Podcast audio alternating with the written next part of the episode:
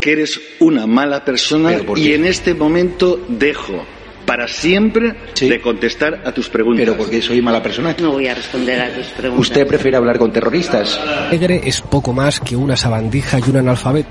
Por preguntarle por la imputación de Mónica Oltra durante 13 veces. ¿Eso es ser mala persona? ¿Preguntarle? ¿Debería Javier Negre estar en la cárcel? No estás acreditado. ¿Tú me quieres echar? Sí, claro. ¿Ah, sí? Sí, sí. ¿Vale? ¿Libertad de prensa no? No, no, no. ¿Puedo hablar en catalán? ¿Me lo puedo hacer en catalán, por favor? Es que si no, no lo entiendo. Los que recibimos Esto- insultos somos nosotros, no que nos llamamos fascistas, ultraderechas, fachas. no es...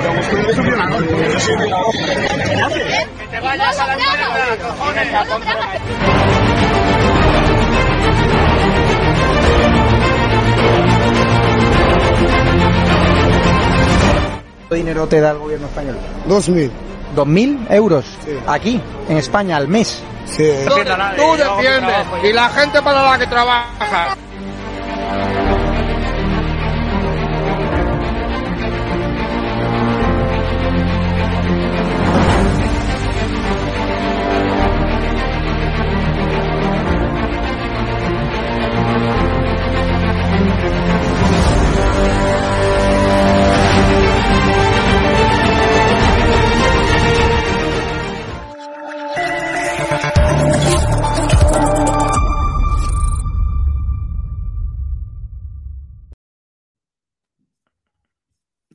Muy buenas noches, espectadores de Estado Alarma y de DATV.com. Es para mí un placer estar hoy con vosotros eh, para eh, contaros la noticia del día, que es la dimisión de Dolores Delgado como fiscal general del Estado. Es chistoso porque la excusa que ha puesto es eh, que tiene dos. O sea, o sea, una que se va porque, es, porque está embarazada en el PSOE y la otra porque tiene dos hernias. O sea, que en el PSOE lo de las bajas no lo entienden. Imagínense si eso pasa en el Partido Popular, en Ciudadanos o en Vox. La realidad es que la Loli, Dolores Delgado, sabe que la máquina del fango ha comenzado y que ya su amistad con Villarejo le va a salir cara. Que hay un montón de audios que estamos publicando en EDATV, que no se han incorporado ni siquiera a la justicia, a las que ella le tiene pavor. También anda preocupada, a pesar de que haya algunas cosas pues, que no son del todo correctas, al menos a mí todavía no me enseñan las pruebas, pues el juez presencia también ha iniciado un ataque masivo contra Dolores Delgado y Baltasar Garzón, que tendrán que explicar, Dolores Delgado y Baltasar Garzón, por qué viven aquí un ático en el retiro, por qué manejan tanta pasta, y ese conflicto de intereses ¿no? de Dolores Delgado con fiscal general del Estado, en su etapa de jueza de Audiencia Nacional, de haber intervenido en casos presuntamente a favor de clientes de Garzón. Todo huele muy chusco, pero lo cierto es que el, barco. Eh, socialista empieza a hundirse. Otras fuentes hablan de que Dolores Delgado pues, está enfadada porque eh, Sánchez le prometió el Tribunal Supremo y al final, pues por la presión mediática, no se lo va a dar. Tenemos muchas informaciones como que la abogacía del Estado, atención, la jefa de la abogacía del Estado va a defender, o está defendiendo ya al fotógrafo que, que me agredió, al Borja Puig de la, Valla- de la Bella Casa, es una auténtica vergüenza. Y saludamos ya a Javier García Isaac y a Juan Carlos eh, Bermejo, ¿cómo estáis? ¿Qué tal? ¿Cómo estáis? Juan Carlos, eh, Javier. Pues nada, aquí vamos. Eh, ¿Cómo va todo? Bueno, mejor no quejarse, Javier, por si acaso. Ya sabes que todo es susceptible de empeorar. Aunque tal y como está el PSOE, eh, eh, igualar el nivel que de estos dos últimos días, del 18 y 19 de julio, eh, parecen víctimas del lanzamiento nacional. Sí, sí. Se está demorando algo y el problema es que Sánchez lo que no se da cuenta es que el problema es él. Vamos a escuchar a, a Elías eh, Bendodo eh, cuando le han preguntado por la Fiscalía General Estado, por la dimisión. Bueno, no antes. Me pasa un corte de que Abascal ha estado, el amigo Abascal por la mañana con Joaquín Prat y ha hablado de la inmigración, que siguen produciéndose agresiones en todos los sitios. Vamos a escucharlo. Esa modificación de la ley de extranjería es, ven- es- es establecer unos contratos en origen para aquellos trabajadores que quieran venir a trabajar en sectores donde hay una, lo sabe usted perfectamente, una enorme escasez de mano de obra. Pues estoy pensando en la construcción, el sector de los eh, transportes, la hostelería, eh, etcétera. Eh, señora Bascal, la ley de memoria democrática. Bueno, pero- sí, dígame. Discul- dígame. Disculpe por, por entrar por entrar en esa cuestión que es eh, muy importante. A, nosotros nos parece bien que la inmigración sea ordenada y se haga con contratos en origen, pero nos parecería mucho más importante que en España eh, los salarios, las condiciones laborales y sobre todo el coste de la vida el alquiler, el acceso a la vivienda, no fueran los que son y que ese tipo de trabajos pudieran ser desarrollados por españoles. Quizá en esas circunstancias los españoles podrían apostar por la natalidad, por tener más hijos y no tendríamos que estar aquí hablando de que los hijos que no tenemos nosotros tenemos que importarlos de terceros países. Por lo tanto, bienvenida a la inmigración legal y ordenada, pero aún sería mucho más bienvenido para nosotros las mejores condiciones laborales y, que el nivel eh, de la vida no sea el que es en estos momentos. Así es. ¿Qué os parece la reflexión de Abascal, Javier García Bueno, la, verdad es que a mí se me ha congelado la, la, imagen, pero lo que eh, eh, el otro día hablando de, la inmigración en el Congreso, no sé si va en esa línea, comentaba que al final se han dado cuenta de que efectivamente una inmigración eh, desbocada eh, e ilegal es una ilegalidad y no deja de ser un delito. Eh, hoy había una noticia interesante, Javier y Juan Carlos, y es cómo sale adelante el proyecto por el cual José Luis Esquiva, el ministro de Migraciones, sabemos que solo migran las aves, pero para este gobierno debe ser que los inmigrantes son como aves, o así son tratadas, se iba a permitir ya una regularización masiva o una llamada masiva de eh, inmigrantes. En contra, fíjate lo que te digo, del criterio de interior, que sabe el peligro que esto supone. Y con un país como España que tiene 3 millones de parados, hombre, solucionemos primero a estos 3 millones de personas que no creo que no quieran trabajar. Y si no quieren trabajar, pues se acabó el subsidio de desempleo. Es decir, es que yo creo que es muy fácil, pero me cuesta creer que una persona en paro eh, eh, no quiera trabajar y en cambio este ministerio haga una regularización masiva, un llamamiento masivo para traer mano de obra eh, extranjera. Yo, son cosas, eh, insisto, con, eh, con la salvedad de que en esta ocasión el Ministerio de Interior se ha opuesto a esta medida, pero se la van a saltar por alto, ¿no? Del peligro que supone. ¿Qué opina Bermejo? bueno, vamos a ver. En España mm, tenemos un problema también de actitud con C a la hora de acceder al mercado laboral. Eh, nos guste o no, eh, hay muchas personas que rechazan eh, trabajar o no quieren trabajar, pues porque, bueno, mm, hay subsidios, hay ayudas, hay cosas que les incentivan a no, a no trabajar. Y esa es la realidad. Así que yo lo que le diría al señor Abascal es que, bueno, pues está muy bien que él eh, proteste porque vienen inmigrantes ilegales, pero aquí alguien tiene que hacer los trabajos al final, ¿no? Y lo que él tiene que hacer como político que está en el Congreso es hacer propuestas de ley para mejorar las condiciones laborales de los españoles, como él dice, para que tengan salarios decentes, condiciones laborales decentes e incentivarles a que trabajen en vez de quedarse en casa subsidiados, ¿no? Eso es lo que me gustaría escucharle. Vamos a seguir avanzando porque hay muchísima información. Fíjense, una cupa reconociendo que cobra mil pavos sin trabajar, claro, como los camareros, ¿no? que prefieren no trabajar porque están cobrando el subsidio y yo ya, como dije ayer, soy partidario de no dar ni una sola ayuda social a las personas que nieguen, que no quieran trabajar. O sea, está el pobre Eugenio que conoce a Javier García de Saac sin camareros en, en julio y agosto. No tiene, le ofrecen 1.500 pavos netos y no quieren, porque dicen que, claro, en el sofá de su casa, pues que reciben 1.100, con lo cual, por 400 pavos más, pues se quedan tocándose los cojones. Vamos a escuchar.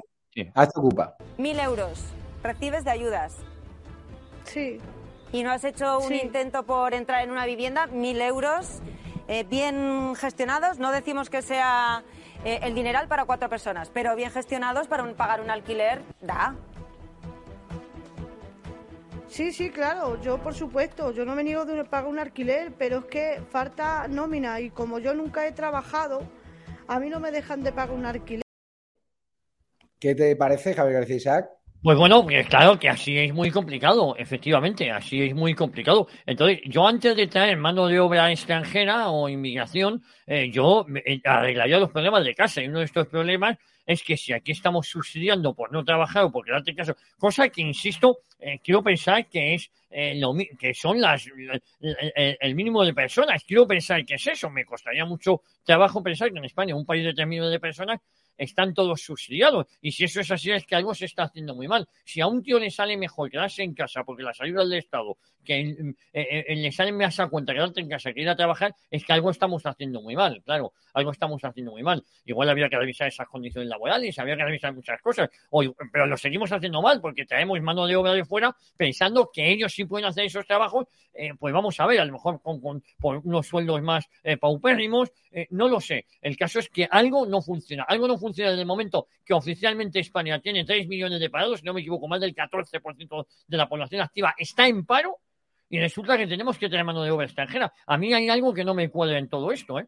Eh insisto, y, antes de nada, habría que regularizar, habría que solucionar los problemas de casa para que esto no pase. Pero para esto hay que verlo muy seriamente. Eh, cuáles son los trabajos, cuáles son las condiciones mínimas y, y, por qué uno de fuera sí y el que está en España no. Claro, este caso es un caso extremo, quiero pensar que es una auténtica vergüenza. Yo, estoy de Ocupa, me dan una pasta, yo es que no quiero nada, yo, vamos, de aquí no me muevo ni a tiros. Claro, es que hemos, estamos, eh, es unas políticas eh, socialistas mezcladas con políticas liberales, ¿eh? porque aquí hay una mezcla, aquí hay una conjunción y, sale, y salen este tipo de casos. Este tipo de casos, bueno, a mí mientras me paguen, yo aquí no me muevo. Bueno, pues todo eso yo creo que es lo que tenemos que, revisar porque algo se está haciendo mal, pero que muy, muy mal. Bermejo, ¿cómo solucionarías tú el problema de la falta de la mano de obra, de, todos los problemas que están teniendo los hosteleros? Bueno, mira, em, sabéis que, en estos días ¿no? Eh, hay muchos jóvenes que están eh, matriculándose en los en estudios, ¿no? Han, eh, muchos que han hecho las pruebas esta de la selectividad, ¿no? Que le llamábamos antes, no sé cómo se llama ahora. Y, están todos, y, y, las familias preocupadas ahí a ver dónde se matriculan, a ver qué va a hacer, a ver esto. Bueno, es que esto esto, esto, es un, esto es inaudito. Es decir, los jóvenes, la inmensa mayoría, tendrían que estar pensando en que cuando han terminado la educación obligatoria a los 16 años es ponerse a trabajar y a ganar dinero. Pero no, los metemos en masa a seguir estudiando, infinitas carreras que no sirven para nada, grados de esos que se inventan, las universidades que han aflorado como si fueran setas por todas partes, que encima ni se mantienen. Bueno, pues esa es la cultura que hemos creado. Es que, es que no, no, no, pensamos que es que eh, universitarios y, y, tal, pues bueno, pues, pues vamos a ser un, van a ser unos cuantos, pero el resto, aquí, ¿quién va a hacer los trabajos normales, joder? Los de toda la vida. Pues nadie los hace es que no hay aprendices, no hay, no hay gente que está aprendiendo los oficios. Y entonces eso al final lo, están tapando la inmigración. Esa es la realidad. Pero es que es un tema cultural de nosotros mismos.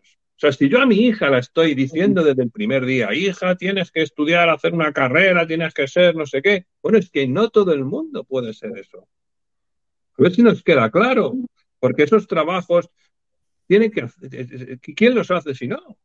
El de camarero, el de fontanero, en los conductores, los limpiadores, los montadores, los eh, ayudantes de realización, por poner un ejemplo.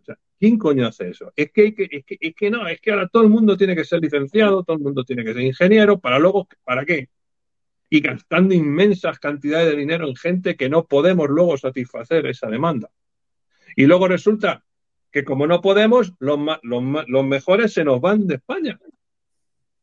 Es que esto es, un, drama. Entonces, yo lo que haría sería reducir drásticamente eh, la oferta educativa superior y solamente dejar entrar ahí, pues como ocurría antes, a los que realmente tienen capacidad para llegar ahí. Y no a todo Cristo, que es lo que está ocurriendo aquí. perdón.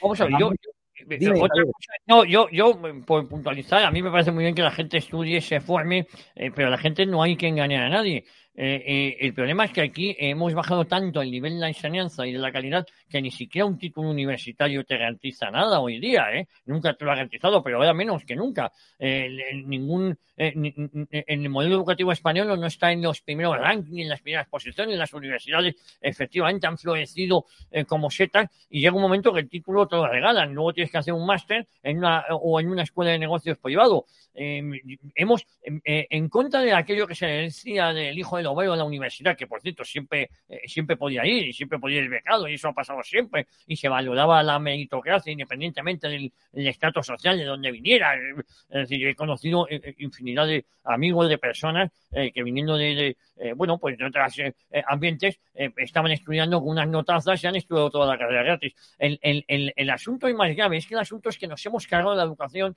es que las grandes empresas no te cogen a un tío ya solo con un título universitario porque saben que se lo han regalado en la mayoría de los casos, ¿eh? no quiero generalizar en todo, se lo han regalado. Entonces, no, o me cojo un tío que haya hecho un par de máster, que se haya gastado para 30 o 40 mil pavos, o no me vale para nada. Y eso es lo que pasa. Y tenemos a gente pues tomada en sofá con un título universitario que no vale para nada. Y efectivamente se ha incentivado el que todo el mundo fuera universitario y se ha dejado atrás la formación profesional que lleva 25 años ¿eh? a ver cómo la reformamos. Y cada vez que la reforman es para peor. Entonces yo, eh, estamos de verdad en, en, perdón la expresión, un sin Dios, ¿no?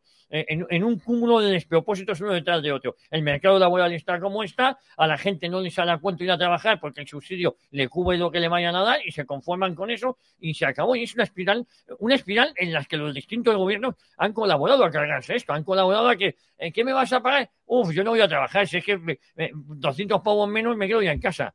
Eso sí, cuando le vencen el subsidio de desempleo te están llamando a ver si está el puesto de trabajo ese. Es decir, todo es una espiral muy compleja, ¿eh? Y había que reformularla de arriba abajo. El problema es que tenemos una estructura que nadie le quiere meter en mano. Sí, hay muchos chiringuitos feministas como María Sevilla, en la cual la abogacía del Estado a Irene Montero le va a defender por insultar, por haber llamado depravado a este señor y pedraste y tal y cual va a defender la abogacía del Estado por un asunto particular de la ministra de Igualdad a Irene Montero. Luego hablaremos de la abogacía del Estado porque también le van a defender en un caso que nos salpica. Vox invita al Congreso al marido de María Sevilla, al que Irene Montero llamó maltratador. O sea, es que esto es vergonzoso que el pobre Sevilla, que está haciendo, bueno, el pobre ex marido de la tipa esta, pues esté pasando por un vía crucis, tenga que eh, ser atacado y ofendido por Irene Montero. ¿Qué te parece, Bermejo? Bueno, fíjate, te quería hacer un apunte antes. Eh, cuando nosotros empezábamos el, instituto, había aulas, había desde la A hasta la G, A, B, C, D, E, F, G. Siete cursos empezábamos el instituto, siete clases de 40 alumnos. ¿eh? Terminábamos en el COU, ¿no? que era el último eh, que se hacía, y solo había un COU, A. tú imagínate la criba, ¿no? Que había ahí. Pero es que luego cuando empezabas la universidad, en primero, igual entrábamos 400 personas en ese nuevos ese año y de esos 400 terminaban 40, como mucho. Esa es la selección natural. Hombre, es que es así, siempre ha sido así. Y perdona el paréntesis. Em, ¿que ¿Qué me parece que le defiendan? Eh, pues hombre, em, me parece que los suyos siempre defienden a los suyos y contra los otros. Lo, de siempre, Javier. Es decir, aquí tampoco se está comportando Montero de forma diferente que, se comportan otros, ¿no? Eh, pero, fíjate, ¿o acordáis la agresión que, sufrí en el Senado por parte del fotógrafo oficial de Sánchez, de Borja Puchite la Vallecana? Resulta que aparece el otro día en la declaración de él la jefa de la sección penal de la abogacía del Estado, es decir, la que ayudó a Sánchez a indultar a los golpistas, Seoane, Rosa María Seoane, pues resulta eh, Javier García Isaac, que por un asunto personal, que es que a un fotógrafo se le va la olla y me agrede en el Senado, luego hablaremos del papel de la policía o en otro programa, resulta que le pone la abogacía del Estado defensa a este señor, cuando además el gobierno, una pregunta de Pablo Cambronero, reconocido que este hecho no sucedió. Entonces, estamos pagándole a este individuo su defensa. Vamos a ver, eh, em, em, lo que está pasando en España y, em, con determinados, ¿cómo diría yo?, determinadas instituciones que son las más importantes del Estado español, eh, que no sirven al Estado, sirven a Sánchez y a su gobierno. Efectivamente, una cuestión personal resulta que se le pone un abogado del Estado a que defienda a este eh, individuo, a este supuesto delincuente. Eso, por un lado. Hemos visto lo de Irene Montero, no lo debes tener. la izquierda siempre está con los delincuentes, en la mayoría de los casos, con los delincuentes con los violadores, con los extorsionadores. El caso de eh, Irene Montero, eh, hay que ver con quién se ha reunido, quiénes son sus asesores, lo que yo llamo el comando de la tarta. Eh, pues no hay más que echar un vistazo a los que le rodean. En cuanto más antecedentes penales tenga, más cerca están en ese círculo de poder de Irene Montero. A mí esto no me extraña, lo que pasa es que esto es un auténtico escándalo y es como la abogacía del Estado o la Fiscalía se pone al servicio, no del Estado, se pone al servicio de los intereses de Sánchez o de los intereses es en una parte de la izquierda, que eso es lo, eso es, lo tremendamente grave, en la agresión que tú sufres por parte de un fotógrafo y resulta que el abogado que te ha agredido a ti lo, estoy pagando yo también, y tú también que lo estás, tú estás pagando el abogado de la parte contraria. Yo, de verdad, te lo digo, que no pasan más cosas eh, porque Dios no quiere. Y luego lo de Irene Montero, que, viene muy a colación, eh, Irene Montero está siempre con los delincuentes, no hay más que verlo. Es decir, a un tío le secuestran el hijo, le secuestran el hijo. A la mujer que le secuestra el hijo es condenada en firme, para ti, para Bueno, la ministra, en vez de apoyar al inocente, al que le han secuestrado el hijo, apoya a la delincuente que le roba el hijo al padre. Yo, la, verdad, eh, eh, pero esto da votos, de verdad. Eh, es que eso, yo lo que me llevo de menos a la cabeza es que esta petarda, esta borrica, Irene Montero, piense, o a lo mejor es que la sociedad española está más enferma de lo que imagino, piense que esto le puede dar votos. Es decir, el apoyar a la delincuente en la que le secuestra el hijo al padre resulta que es una medida populista y que eso le puede dar voto. Yo, hay algo que no, que me he perdido yo en todo esto. Cuando estás simplemente solo por eso, estaría deslegitimada para seguir en el cargo, por haber apoyado a una delincuente eh, y haber acusado falsamente al inocente, que además ya había sido declarado inocente y la señora que le roba el niño, el, hijo, eh, había sido declarado culpable. Yo, eh, la izquierda está en su línea de cambiarla, de reescribir todo hasta esto y, está en su línea de lo que siempre ha hecho, siempre al lado de los delincuentes y de los verdugos. Pues así está el tema. Yo he flipado. Ya os contaré los pormenores de, ese juicio contra el fotógrafo, que primero la jefa, la, jueza lo archivó con un informe policial que ya iremos sacando porque es vergonzoso que haya policías que se ponen al servicio Marlasca para hacer informes policiales a dedo, para exonerar a un fotógrafo agresivo que pega a un, periodista en el Senado. Ya habéis visto la imagen, está en nuestro YouTube, en ese Senado que viene por la espalda y nos agrede. Acabó en el hospital, tres semanas de baja, luxación en, la, en la mano derecha, ¿no? en el dedo gordo. Y con independencia de que fuese más o menos grave la, agresión, es una agresión periodista, es un atentado contra la libertad de expresión. Imagínense si esto lo hace el fotógrafo Ayuso, el fotógrafo Rajoy, pues, pues habrían dimitido en bloque. Pero claro, es que viniendo de Sánchez, fíjate la bronca que le ha caído hoy a la agencia F, a la presidenta, a la Gabriela Cañas, por forzar el posado de Sánchez en Monfragüe, el, genial fotógrafo de F que se llama Ballesteros, el que retrató a, los presidentes del gobierno, a Mario Draghi, ¿no? los primeros ministros eh, solos y a Boris Johnson también, eh, solos en el Museo del Prado pues ha habido una bronca brutal en Moncloa eh, por esa foto que sacó a Sánchez completamente solo con un territorio de ruido, parecía Nerón, ¿no? La, con Roma ardiendo. Vamos a ver eh, la bronca, como digo, llamó la Secretaría de Estado de Comunicación de Moncloa a la agencia de F a decirle que retirasen la foto. Y no porque se le viese el paquete, sino porque además Sánchez mira la cámara, es decir, está posando, es cierto que está vara al lado, pero es un posado en toda regla. Y claro, lo que no esperaba Sánchez es que eso fuese una alegoría, una metáfora de lo que tiene por detrás. La dimitió Adriana Lastra por estar embarazada, no, sino porque estaba harta de las presiones de Sánchez y de los varones, porque hay un descontrol y las ratas son las primeras a abandonar el barco. Y, y ahora la fiscal general del Estado. ¿Qué te parece, Bermejo, que llame Sánchez tan preocupado? Porque a Sánchez lo que le preocupa, y así me lo dicen sus asesores, es que le llamemos a Antonio, que le ridiculicemos. O sea, no le preocupa los indicadores económicos que nos llevan a la ruina, es decir, le preocupa que Begoña no diga, eh, no diga en las redes que es un tío, por eso encargaron a una verificadora, maldito bulo, le pagaron una subvención para ello. O sea, ¿qué te parece el grado de histrionismo al que está cayendo este presidente del gobierno y si tú crees que es consciente de la realidad que le rodea, que detrás no tiene nada, que está como la sierra, como, el parque de Monfragüe, quemado? Bueno, vamos a eh, la agencia F eh, es una agencia mm, cuyo presidente o presidenta, no sé qué es, la nombra el gobierno, ¿no? De turno. Es así, ¿no? Por lo tanto, si le han hecho una foto que no le ha gustado, pues, pues supongo que, que se habrá enfadado y a lo mejor hace como ha hecho con el presidente del INE, ¿no? Que si saca datos que no le gusta, pues lo, lo cambia y ya está, ¿no? A, ver, a, lo mejor se carga a Tezanos también, ¿no? Que ya ha dicho hoy que, parece que está el PP por delante, ¿no? En las, en las encuestas. Por lo tanto, ellos piensan que, que las, los entes públicos son de su propiedad. Y bueno, lo va a tener más difícil con el fotógrafo, porque ese probablemente sea, sea alguien de- ya con una plaza ahí y será más complicado, ¿no? Que, que pueda pararle los pies. Pero bueno, mm, en cuanto a Sánchez, está solo ahora mismo. Es que, es que está co- como el campo ese, ¿no? Que hay detrás. Está, está más quemado que la pipa Bolivia. Y, y ahora mismo eh, lo único, lo que ha visto es que, es que tiene que cambiar eh, cosas para, para ver si llega a las elecciones del año 2023 con una posibilidad de ganarlas. Eh, pero este, este cada vez tiene más cara de zapatero, esa es la realidad, porque está, está solo, está prácticamente solo ya en, en su entorno.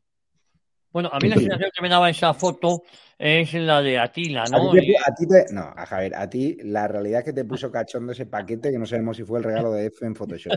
Bueno, eh, oye, eh, dicen eh, que esta foto la colgó Vaya en su Twitter. Fue el primero que la colgó, ¿eh? Para hacer la pelota. Eh, eh, hoy me comentaban eso. Yo no sé eh, si eso es cierto o no, pero me decía una fuente fiable, no sé si luego lo borró, pero que lo había puesto en su Twitter el presidente Estemenio. Y la sensación que da es que es de una pose. Es decir, es de una pose que está mirando a la cámara. Él sabe que le están fotografiando. Y y- y- y los fotógrafos no van, no se esconden, van, van con sus eh, aparatos, no van con el, no suelen ir con el móvil como vemos nosotros a ver si te cazamos. Él sabe que está posando. Y él cuando la cámara le mira es cuando cruza los brazos, se pone cara interesante, pues hombre, como el reportaje que hizo Iván Redondo en la Moncloa, ¿os acordáis? O en el Falcon con las gafas eh, tipo Kennedy de los años 60, 70. Es decir, que esto no es nada nuevo. Y él está ya posado, ve una cámara, se pone a posar, se pone simpático y lo que no sabe es que el sufrimiento que hay detrás. Pero claro, en el sufrimiento que hay detrás, como es el cambio climático, hace unos años era, era el calentamiento global, ahora es el cambio climático. Entonces, toda esa. eh, porque tiene, la izquierda, el problema es que tiene que sacar rédito político de todo. Se muere un barrendero, ha muerto por el cambio climático. No, ha muerto porque les obligáis a trabajar a las 3 de la tarde y con un eh, chaleco de poliéster. Eh, de eso ha muerto, no ha muerto por eh, hace calor en junio, naturalmente, y en agosto, eh, eh, eh, y, en agosto también, y, en noviembre hace bastante frío, o en enero. Eh, eh, hablabais, no quiero que se me escape una cosa de la- del embarazo de, de Adriana Lastra. Adriana Lastra solo ha, ha- ha renunciado eh, o se ha visto obligado a dimitir eh, a los cargos orgánicos del partido. Sigue como diputada, lo que viene a ser que no le debe estresar tanto, que debe ser que los diputados en España trabajan más bien poco porque dimiten una cosa porque este tiene un embarazo de alto riesgo y no dimite la otra. No deja de ser diputada. Eh, No sé si me entendéis. Debe pensar que eso, eh, bueno, en el Congreso total para lo que se hace, esto lo llevo bien. Donde no me quiero comer es más marrones en Ferraz.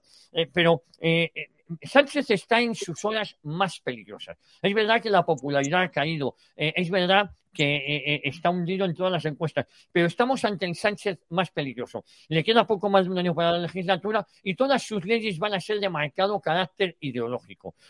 La ley de memoria histórica, la ley trans que quiere sacar en eh, el próximo septiembre, como si hubiese manifestaciones por la calle de padres que le deseen cortar el pene al niño cuanto antes, porque esa ley te lo permite y que mi hijo quiero que sea una tía, o al revés, a mi tía le quiero dar eh, lo que haga falta para que sea un tío. Es decir, eh, no sé si habéis visto las manifestaciones, parece ser que es lo que más preocupa al pueblo español. La ley del sí es sí, que también la tenía eh, preparada. Es decir, son todo leyes ideológicas y lo que nos espera, porque él piensa que con esto sigue tensionando a la sociedad.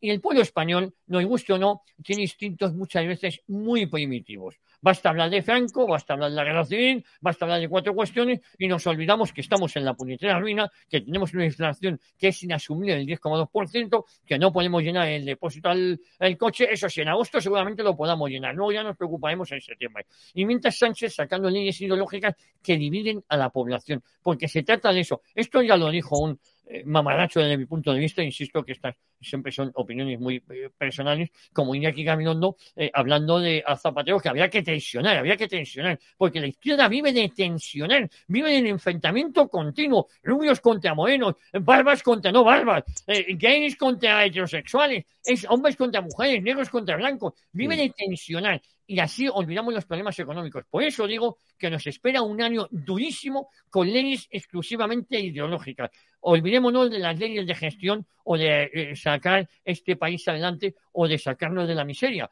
porque ya no hay, ya prácticamente las clases medias van desapareciendo y, cada uno se agarra lo que puede. Y eso es lo que nos espera a partir de ahora. ¿eh? Vamos al tema central del día, Dolores Delgado. A ver, ¿cuál es vuestra teoría? Eh, ¿Por qué ha dimitido? De repente eh, han dicho los medios oficialistas que tiene dos hernias discales. conozco mucha gente que tiene dos hernias discales y no estoy operado, ¿eh? del Estado, sobre todo cuando había una operación con el juez de Prada, con un montón de jueces por ahí, eh, que alteraron nuestro tablero político con esa moción de censura basada en una sentencia que tuvieron que rectificar la frase que condenaba al PP por esos pagos en, B, en, en Gürtel. Aquí está la noticia, dimite Dolores Delgado en edatv.news, que podéis consultar. Pareja de Garzón, no hay que olvidarlo, han hecho muchos negocios con conflicto de intereses y la fiscal general del Estado que se puso al servicio de Sánchez, porque ella, la fiscalía general del Estado, se ha utilizado para perseguir a Cristina Seguí, a mi persona, al vice, a un montón de gente. ¿Cuál es tu teoría, Bermejo, de por qué se va? Y yo ahora te contaré la, información que tengo. Bueno, vamos a ver. Em, ella se va pero ¿quién viene? Es, su segundo, ¿no? Es decir, eh, y además otro de los personajes también bastante siniestros con, todo este asunto, ¿no? De las de Villarejo, de la bueno, es decir, que realmente no hay grandes cambios en la Fiscalía General del Estado. Eso primero que quede claro. Por lo tanto, si se va, eh, a mí el tema de la enfermedad, es decir, que, tengas unas hernias para hacer un trabajo como ese, no sé, hay, muchísima gente que tiene problemas de espalda y, y bueno, pues no sé, no, no, dimite de unos cargos que yo creo que no te suponen una, eh, no sé, un, esfuerzo físico como para tener eh, que dejar esto, ¿no? Fíjate que en cambio yo, el tema del Astra, eh, sí que ahí le voy a dar el beneficio de la duda.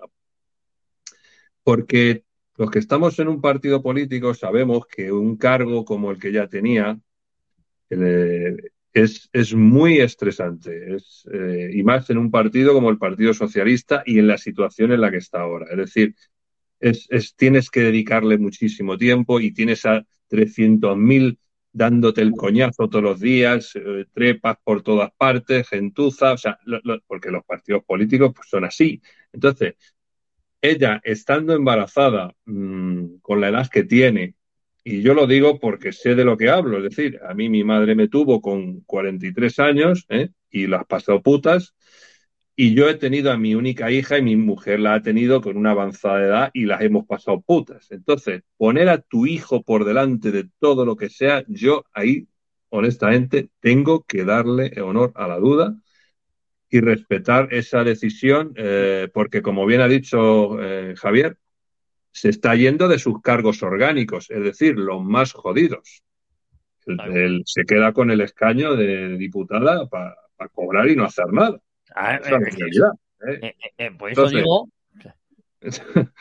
Pero lo de Robert Delgado mm, es que se están empezando a ver cosas muy chungas en todo el entorno de Villarejo.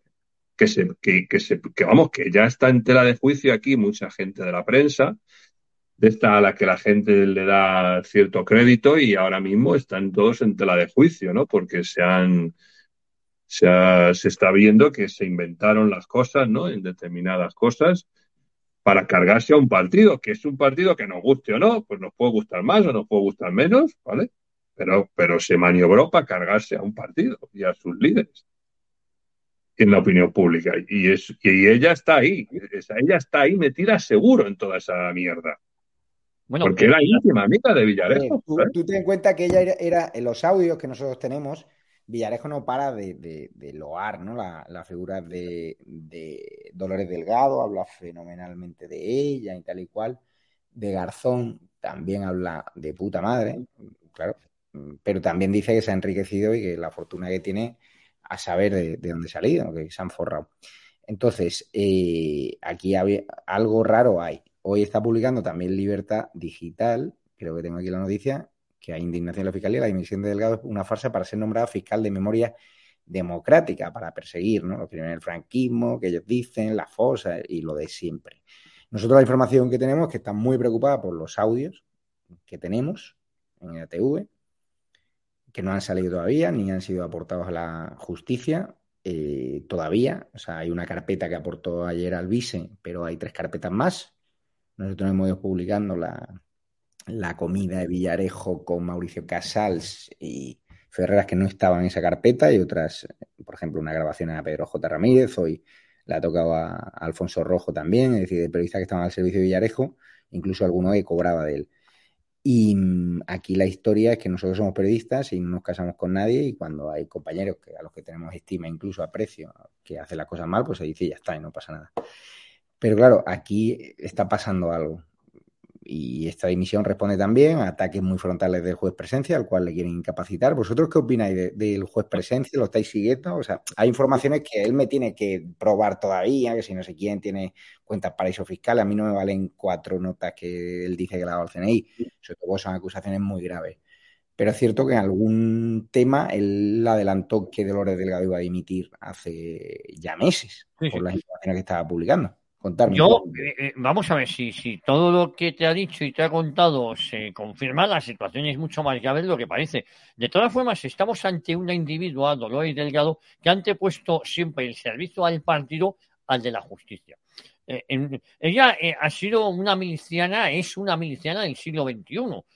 yo estoy operado de hernia cervical, en este caso, no, perdón, de disco en el cuello, y a los 10 días estaba trabajando. Es decir, tú te operas y según la gravedad o, eh, o te mandan a un fisio. Es decir, que eh, tres hernias discales eh, la, incapacitan para esto. se ha cogido una baja laboral permanente, porque claro, eso habría que explicarlo. Que a mí me da igual. Yo creo que el objeto de la dimisión, eso es la excusa, me duele la espalda, que tal, que por cierto son muy dolorosas las hernias discales, pero que o vas a un fisio o te operan, no hay vuelta de hoja, ¿no?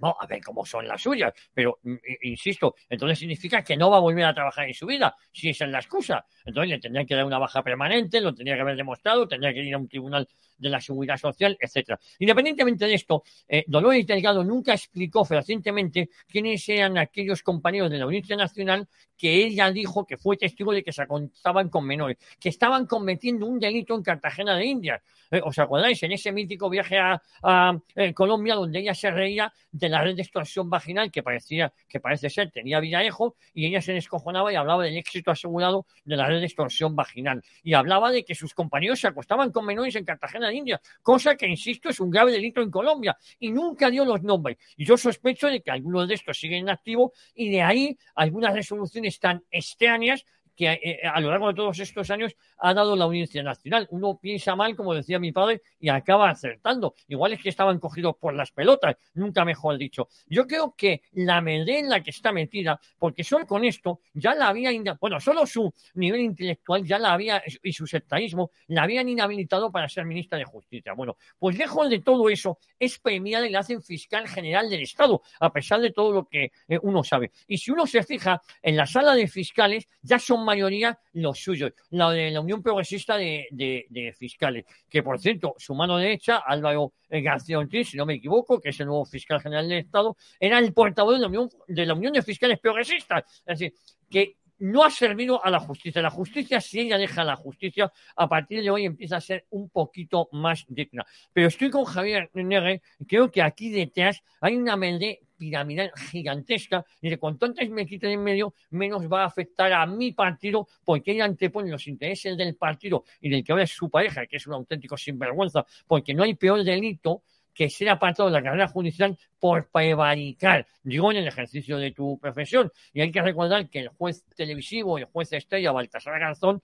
es apartado de la carrera, el ex juez Baltasar Garzón es el prevaricador, es juez Baltasar Garzón, que además es su pareja, y se sospecha de que eh, mientras ella estaba también en la Audiencia Nacional, ya empezaba a salir con él, eh, ha tomado resoluciones que han favorecido mucho al despacho de Baltasar Garzón, y luego esto tiene ramificaciones también con Venezuela, eh, con el Grupo de Puebla, esos viajes tan extraños que hacía continuamente a Hispanoamérica Garzón y que pedía un derecho de pernada, entre ellos al Banco Santander, no sé si os acordáis, esas cartas mm. que mandaba, que casi era un impuesto revolucionario, digo casi, entre comillas, que nadie se me, se me enfade. El caso es que yo creo que la fiscal eh, en los servicios al partido eh, le van a pasar factura y es el momento y yo creo que el mismo partido le ha dicho quítate un poquito de en medio para ver cómo salimos de esta porque nos queda un año de legislatura y la cosa se nos está complicando y mucho porque la justicia española con perdón de la expresión está podrida por dentro pero absolutamente podrida ¿eh? Eh, e insisto, me gustaría que eh, estudiáramos muy a fondo algunas resoluciones extrañas de la Audiencia Nacional, cómo se le escapan algún narco de vez en cuando, un defecto de forma aquí, otro allá, narco el desaparecido, fortuna desaparecida. Bueno, habría que investigar esas resoluciones y habría que investigar también quién fue a Cartagena de Indias con la ministra Dolores Delgado. Sí, ah, y ella vio a, fiscales y jueces acostarse con menores de edad y no lo persiguió, llamó maricón a Marlasca, es decir, tiene barra lo, lo, que está claro ha sido la fiscal general del Estado más entregada al, gobierno, eso es una realidad. Y, así está el, asunto, y está indignada la fiscalía e indignados todos. Por cierto, se la pregunta le ha aprendido por este asunto nuestra corresponsal en Andalucía, eh, Cristina Ramos. Esta es la pregunta que le ha hecho. Buenas tardes, señor Bendodo. Quería preguntarle eh, qué le parece que Sánchez haya encargado a la jefa de la abogacía del Estado que pagamos pues todos los españoles, la defensa del fotógrafo que agredió a Javier Negre de estado de alarma y si piensa que es malversación de, caudales públicos. Muchísimas gracias. Pues mire, yo como portavoz del Gobierno de Andalucía sobre esta cuestión no tengo absolutamente nada que decir porque no, me compete como miembro del Gobierno responder a esa iniciativa. ¿eh? Discúlpeme. ¿Y qué piensa, bueno, de eso, de, la utilización de Sánchez de los estamentos públicos para beneficiarse de ellos? Bueno, no es una sorpresa, ¿no? Esa no es la pregunta, pero bueno, ahí básicamente lo que decía Elías sobre la fiscalía es que eh, el gobierno otra vez pues eh, está utilizando lo que quiere una Fiscalía General del Estado independiente, ¿no? Pero bueno, vamos a seguir. Dime, dime. ¿Habéis hablado alguno? No, no, no. Vale. Eh, fíjate, la hemeroteca de, Sánchez, que me acaban de pasar un corte en los de redes sociales, son muy cabrones. Eh, fijaros. Hola, buenas tardes. La maternidad no puede ser nunca un freno para el desarrollo profesional de las mujeres. Por eso, el próximo domingo eh, correré a favor de la corresponsabilidad y en contra de todos los obstáculos para la conciliación que sufren muchas madres que son trabajadoras. Nos vemos. Yo no renuncio. ¿Qué os parece?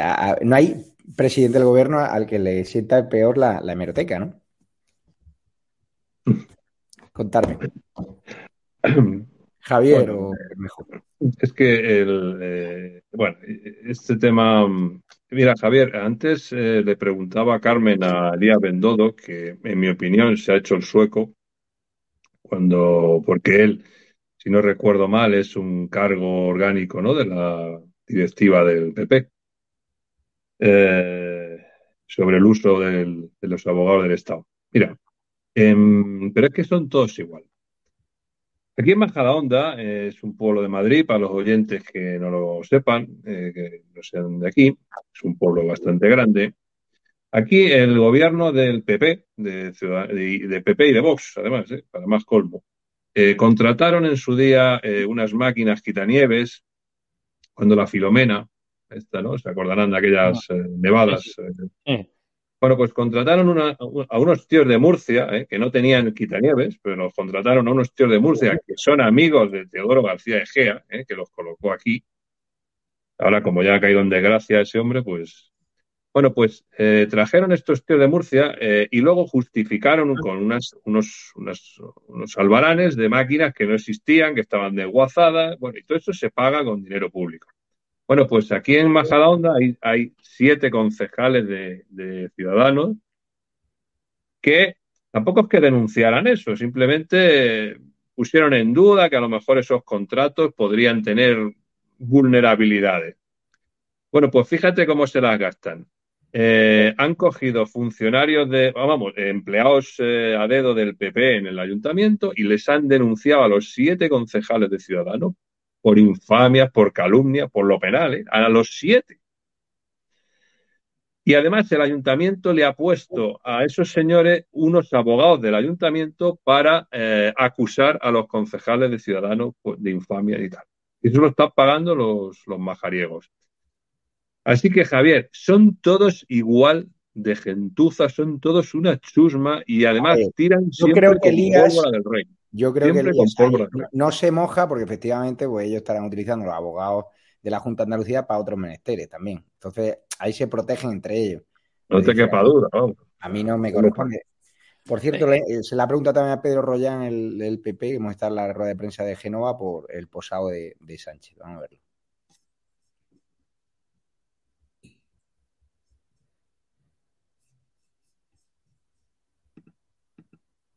Pues ha metido un, un corte sin audio. eh, le voy a decir a Cristina que lo recupere y, y vamos a seguir porque tenemos eh, más informaciones que me pasan por aquí. Me dicen que Vox eh, ha recurrido también ¿no? al Constitucional eh, esa ley que trata de impedir los centros abortistas en un debate que no quiere dar el, el, PP, o sea, no quiere abrir el tema del debate, pero ¿qué os parece que Vox haya quedado como el único partido que quiere dar la batalla cultural, la batalla ideológica? Bermejo.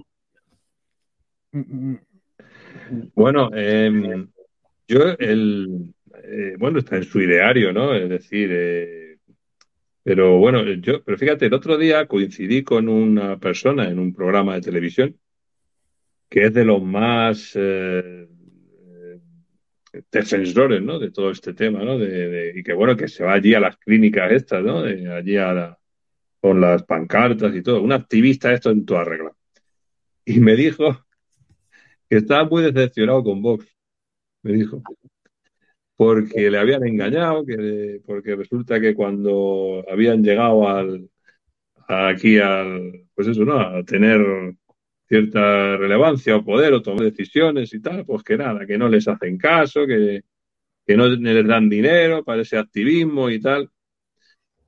No sé, eh, yo ahí en ese tema de las clínicas lo que creo que debían de hacer es, eh, si quieren promover que las, que las mujeres no aborten, pues que hagan publicidad institucional ofreciéndoles ayuda y ayuda pues económica o, o- de adopciones para otras personas, etcétera, pero no ir allí a las clínicas como si fueran hooligans, a- eh, que, que, bueno, no sé, yo creo que la gente ya es mayorcita para saber lo que tiene que hacer y, y- y- ahora que tienen dinero, porque es que Vox tiene dinero a puertas, macho, pues que haga publicidad institucional en este medio, por ejemplo, que haga un anuncio o donde sea y diga, mire, señores, si usted tiene un hijo, está pensando abortar o no, no sé qué, nosotros le ayudamos. Si no quiere tenerlo, le buscamos una, una pareja que no puede tener hijos para que lo adopte. Y si no, y si quiere tenerlo, pues le ayudamos a que- buscar, pues que hagan eso y ya está. Yo creo que eso es lo más sano que hay, ¿no? Bueno, yo, es una opinión. Eh, vamos a ver, yo que he participado y he ido varias veces a clínicas en Madrid, por ejemplo, y se iba a las puertas de los abortorios a rezar sin hacer ningún daño a nadie, ni se eh, cogía a la muchacha o a la joven que iba a abortar, no pases tú ahí, no pases. Es decir, yo creo que encarcelar o criminalizar a la gente que va a avisar, que por cierto se han salvado muchas vidas gracias a estas eh, mujeres o hombres o jóvenes que se ponen en este tipo de clínicas, no creo que eso sea un, un delito. Delito es lo que yo vi en Vallecas, cómo apedreaban a los dirigentes de Vox o a las familias que iban al acto de Vallecas en la presentación de candidatos en las pasadas elecciones del 4 de mayo. Eso sí que me parece un delito. Eso no. Eh, Vox es un partido político, pero eh, los que organizan todos estos movimientos son eh, organismos eh, pro vida. Eh, Vox no tiene por qué estar dando dinero. Eh, lo primero porque el Tribunal de de Cuentas lo tiene absolutamente prohibido. Cada uno que sale de los partidos políticos, incluso la financiación, aunque debe hacer la vista gorda con Podemos, parece ser que eh, parece que son algo más laxos, pero Vox no está para dar dinero a, ni a movimientos Peovida ni, ni nada. Ahí te doy la razón. Donde toca poder, efectivamente, donde tiene poder por cierto, en Majadahonda la tiene. Hoy he entrevistado al, al concejal de Vox porque está en coalición con el Partido eh, Popular y han sacado adelante una interesantísima propuesta eh, sobre las eh, familias y donde entregar pisos a mujeres solteras o mujeres que han seguido, que han querido seguir adelante con el embarazo. Y también recalcar una cosa, lo mismo que pasó en Majadahonda con las quitanieves, pasó también en Las Rozas, que se contrató una empresa de Murcia, que se dedicaba a los licores o a otro es, tipo. Es la misma. La misma. Es la misma, es la misma. Por eso digo que ahí, ahí coincidimos. Es un tema que nosotros en su momento, yo denuncio en, en decisión eh, radio, sí, ¿no? sí. La- la- el mangoneo que había habido con el asunto de las máquinas quitanieves y, y contratar las máquinas quitanieves en Murcia. Pues la verdad es que no, no sé si es el mejor eh, sitio donde contratar las máquinas quitanieves y luego una empresa que tampoco se dedicaba a esto, ¿no? Y, Tenemos que avanzar, tenemos que avanzar. eh, vamos a escuchar un, un- un audio de, de un compañero, pero antes, eh, primero publicidad y a ver dónde está, que hoy estoy realizando yo solo, estamos en cuadro, ya sabéis. eh, en el mes de julio y agosto es complicado, ¿eh? complicado. Pero bueno, en 30 segundos vamos a poner un audio de, de- de un compañero que, que trabajaba al servicio de, de Villarejo y simplemente sacáis vosotros vuestras conclusiones.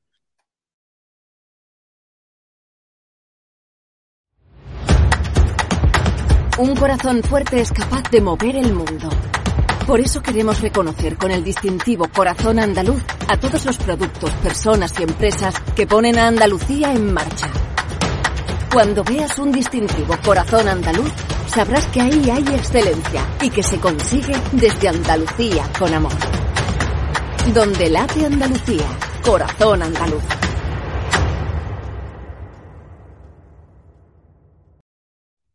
Vamos a escuchar el audio del director de Periodista Digital, Alfonso Rojo, ya sabéis que, ha colaborado mucho con nosotros y claro, en el sumario, en las eh, grabaciones hay una que, bueno, pues se contó hace unos meses que trabajaba para Villarejo y tal, aparecía en el sumario de la Operación Tandem y nosotros igual que hemos publicado audios de, Ferreras, pues tenemos que ser justos y publicarlos de, todos los periodistas por igual, sobre todo cuando todo el mundo tiene derecho a, a cometer eh, errores, todo el mundo, pues, cada uno tiene sus circunstancias, pero claro, hay temas que nosotros nos pueden acusar de lo mismo que acusábamos a Ferrera, de solo publicar los que les interesaban a ellos contra el PP y en cambio no hablaban de los suyos.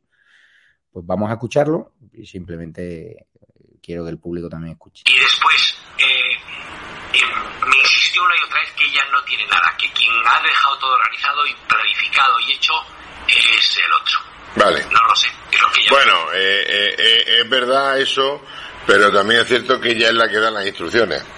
Ya, no, hombre, ahí hemos puesto una pica en Flandes, que yo la puedo volver a ver, pero claro, la próxima vez no puedo ir, tengo que llevar... No, mañana, mañana, mañana, cuando tal, mañana, o sea, cerca del, del, llámala, llámala esta noche para verla mañana, si tú puedes, a la hora que puedas, ¿eh?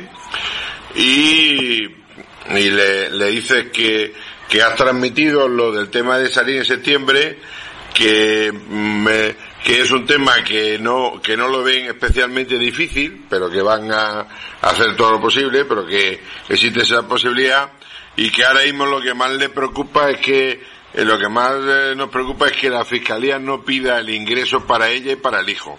Ella también me lo dijo eso, Mm. que sabía que, Bueno, pero dile que, que me han amenazado con eso. Ah, también me dijo que le había llegado, a alguien le había llegado con una propuesta ya. pero eso no es cierto. Vamos, no sé, bueno, eh, puede ser. eh, ¿Y qué propuesta era? No te he dicho nada, ¿no? Les dije que no. Me dijo, yo creo que debió coincidir con el ingreso de él en prisión. Claro. Bueno, Eh, Nosotros hemos estado callados cuatro años, aguantando cuatro años. Mi marido no es un delincuente, mi marido es un hombre muy valiente, muy bueno y- pues sí, sí, la polla, y folla que te caga. y, muy y trabajador, y no Eh, sé qué y tal. Y bueno, pero J ya ha denunciado hoy en la 4 que el gobierno le persigue y le están espiando. Ya, ya, ya, ya. Oye, una pregunta entre tú y yo, ¿para quién trabajamos? Que es que no tengo ni puta idea. para los buenos, tronco. Bueno, pues que tengan un detalle, ¿no? Sí, eso espero, eso espero. No, digo que tengan un detalle Sí, sí. manda cojones, ¿eh? Sin lugar a duda, como lo saben, que estás en el tema, pues ya ha dicho que tiene que tener un detalle importante Yo no contigo. sé si habría que esperar a que si habría que esperar a que ella me dé a mí. Pues yo le dejé los teléfonos y le dije, oye, ¿y por qué ella va hoy a verme, sabes? Eh, sí, ella, ella ha ido ahora por la tarde. Sí. Sí. Y entonces vaya a verle. Entonces dejar que ella va a comentarme, claro, lógicamente, ¿no? Sí, eh, eh, de todas maneras, eh, a mí lo, lo que más me preocupa... Encima, yo es que encima no puedo. No, no, digo que a mí lo que más me preocupa es que en un momento determinado o a Raúl o al Neveras le hable sobre ti. Eso no me gusta. Porque, Yo creo que ella porque este es muy cabrón. Entonces, ten preparado mm, alguna salida en el sentido del punto de vista periodístico, que estaba... que yo he hablado, eh, tendría huevos que los periodistas dijeran algo malo de mí por hablar. No, no, pero dicen, no, que va de mensajero, que no va de periodista, que no sé qué, no sé cuánto. Eso, ese tipo de cosas, No, pero ahí no puedes decir nada, solo puedes descojonarte. eso es, bueno, pero te quiero decir Ahí que... si te dicen, tú vas de mensajero, sí, hombre, sí, lo que me faltaba, mira, esta edad.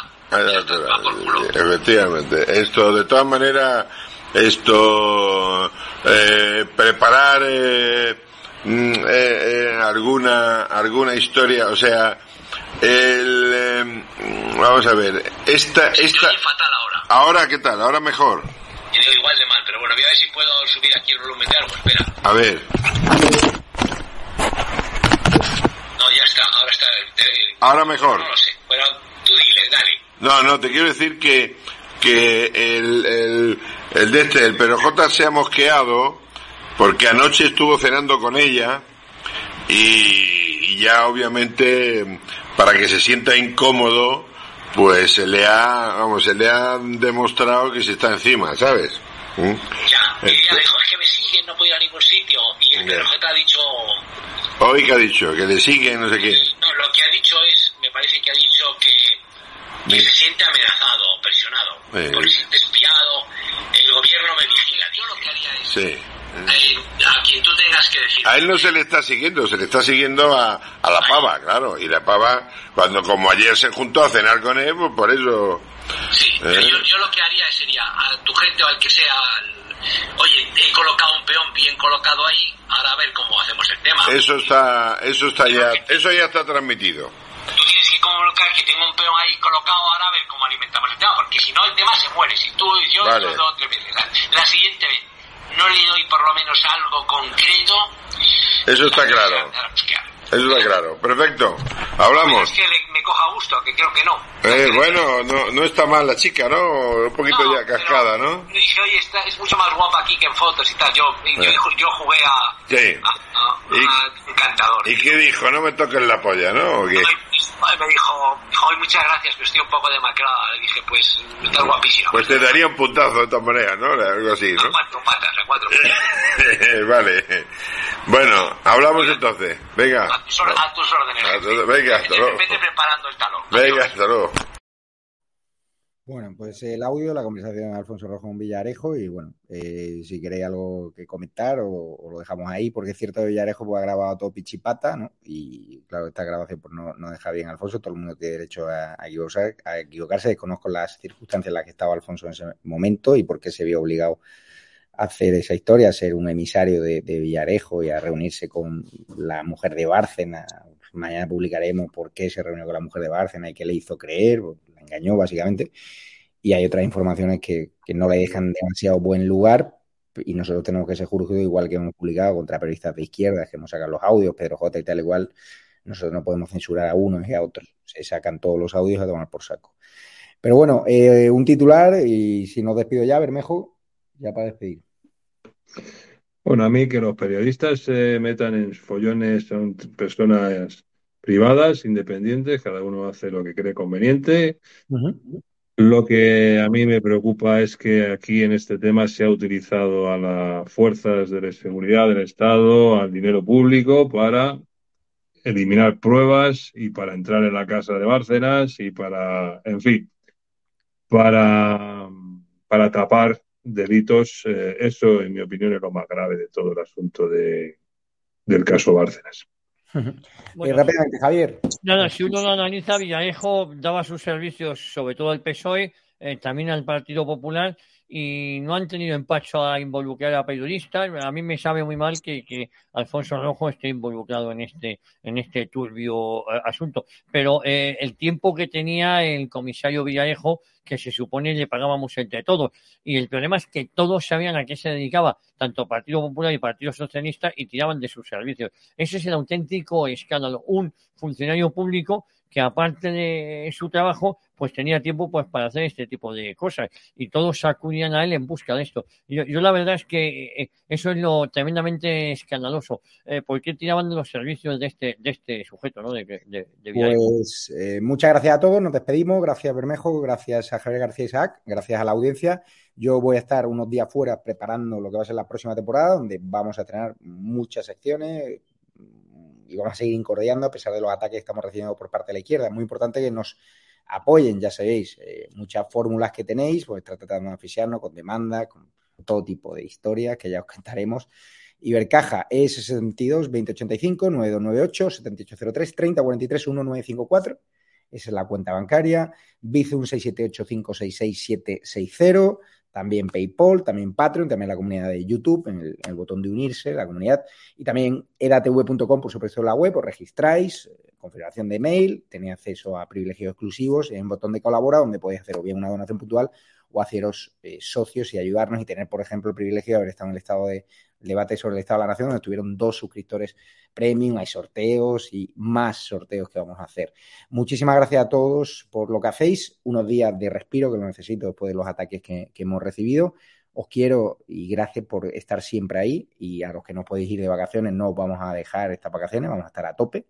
Yo volveré antes de agosto incluso y los que no podáis, los que podáis no ir de vacaciones y disfrutar, pero abrocharos un poquito el cinturón como vamos a hacer nosotros por el que viene en curva, viene una crisis terrible y de verdad, os estamos avisando, no sigáis los consejos del sindicato, gastaros todo el dinero, vienen tiempos muy difíciles y verdad, y apoyen también, ¿no? El turismo nacional, importante, ¿no? Y si van al extranjero, cuídense, y importante, y disfruten, desconecten, estén con su familia, síganos en esa Hablar Media TV, el único medio que les informa de verdad y que hace las preguntas a Irene Montero, a Chenique, que nadie se atreve a hacer y que es estigmatizado. Por eso nos pegan, nos atacan, nos mandan a la hacia el Estado. Nadie nos va a callar, no tenemos miedo a nadie a nadie.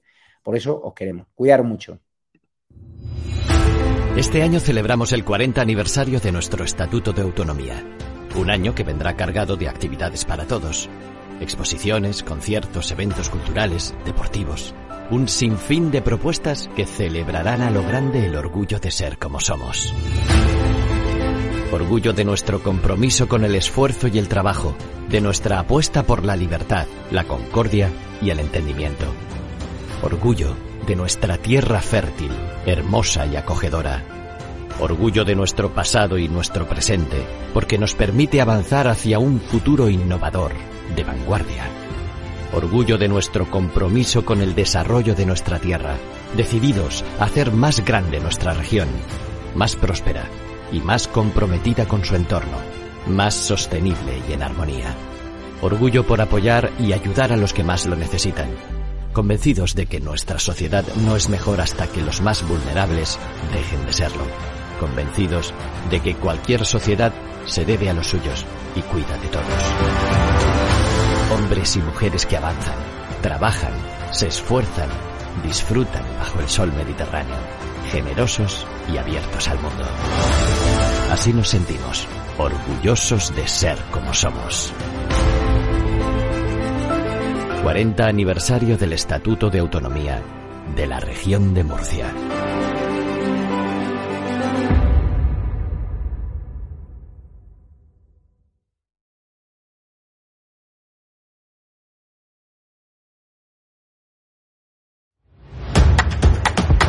Un corazón fuerte es capaz de mover el mundo. Por eso queremos reconocer con el distintivo Corazón Andaluz a todos los productos, personas y empresas que ponen a Andalucía en marcha. Cuando veas un distintivo Corazón Andaluz, sabrás que ahí hay excelencia y que se consigue desde Andalucía con amor. Donde late Andalucía, Corazón Andaluz.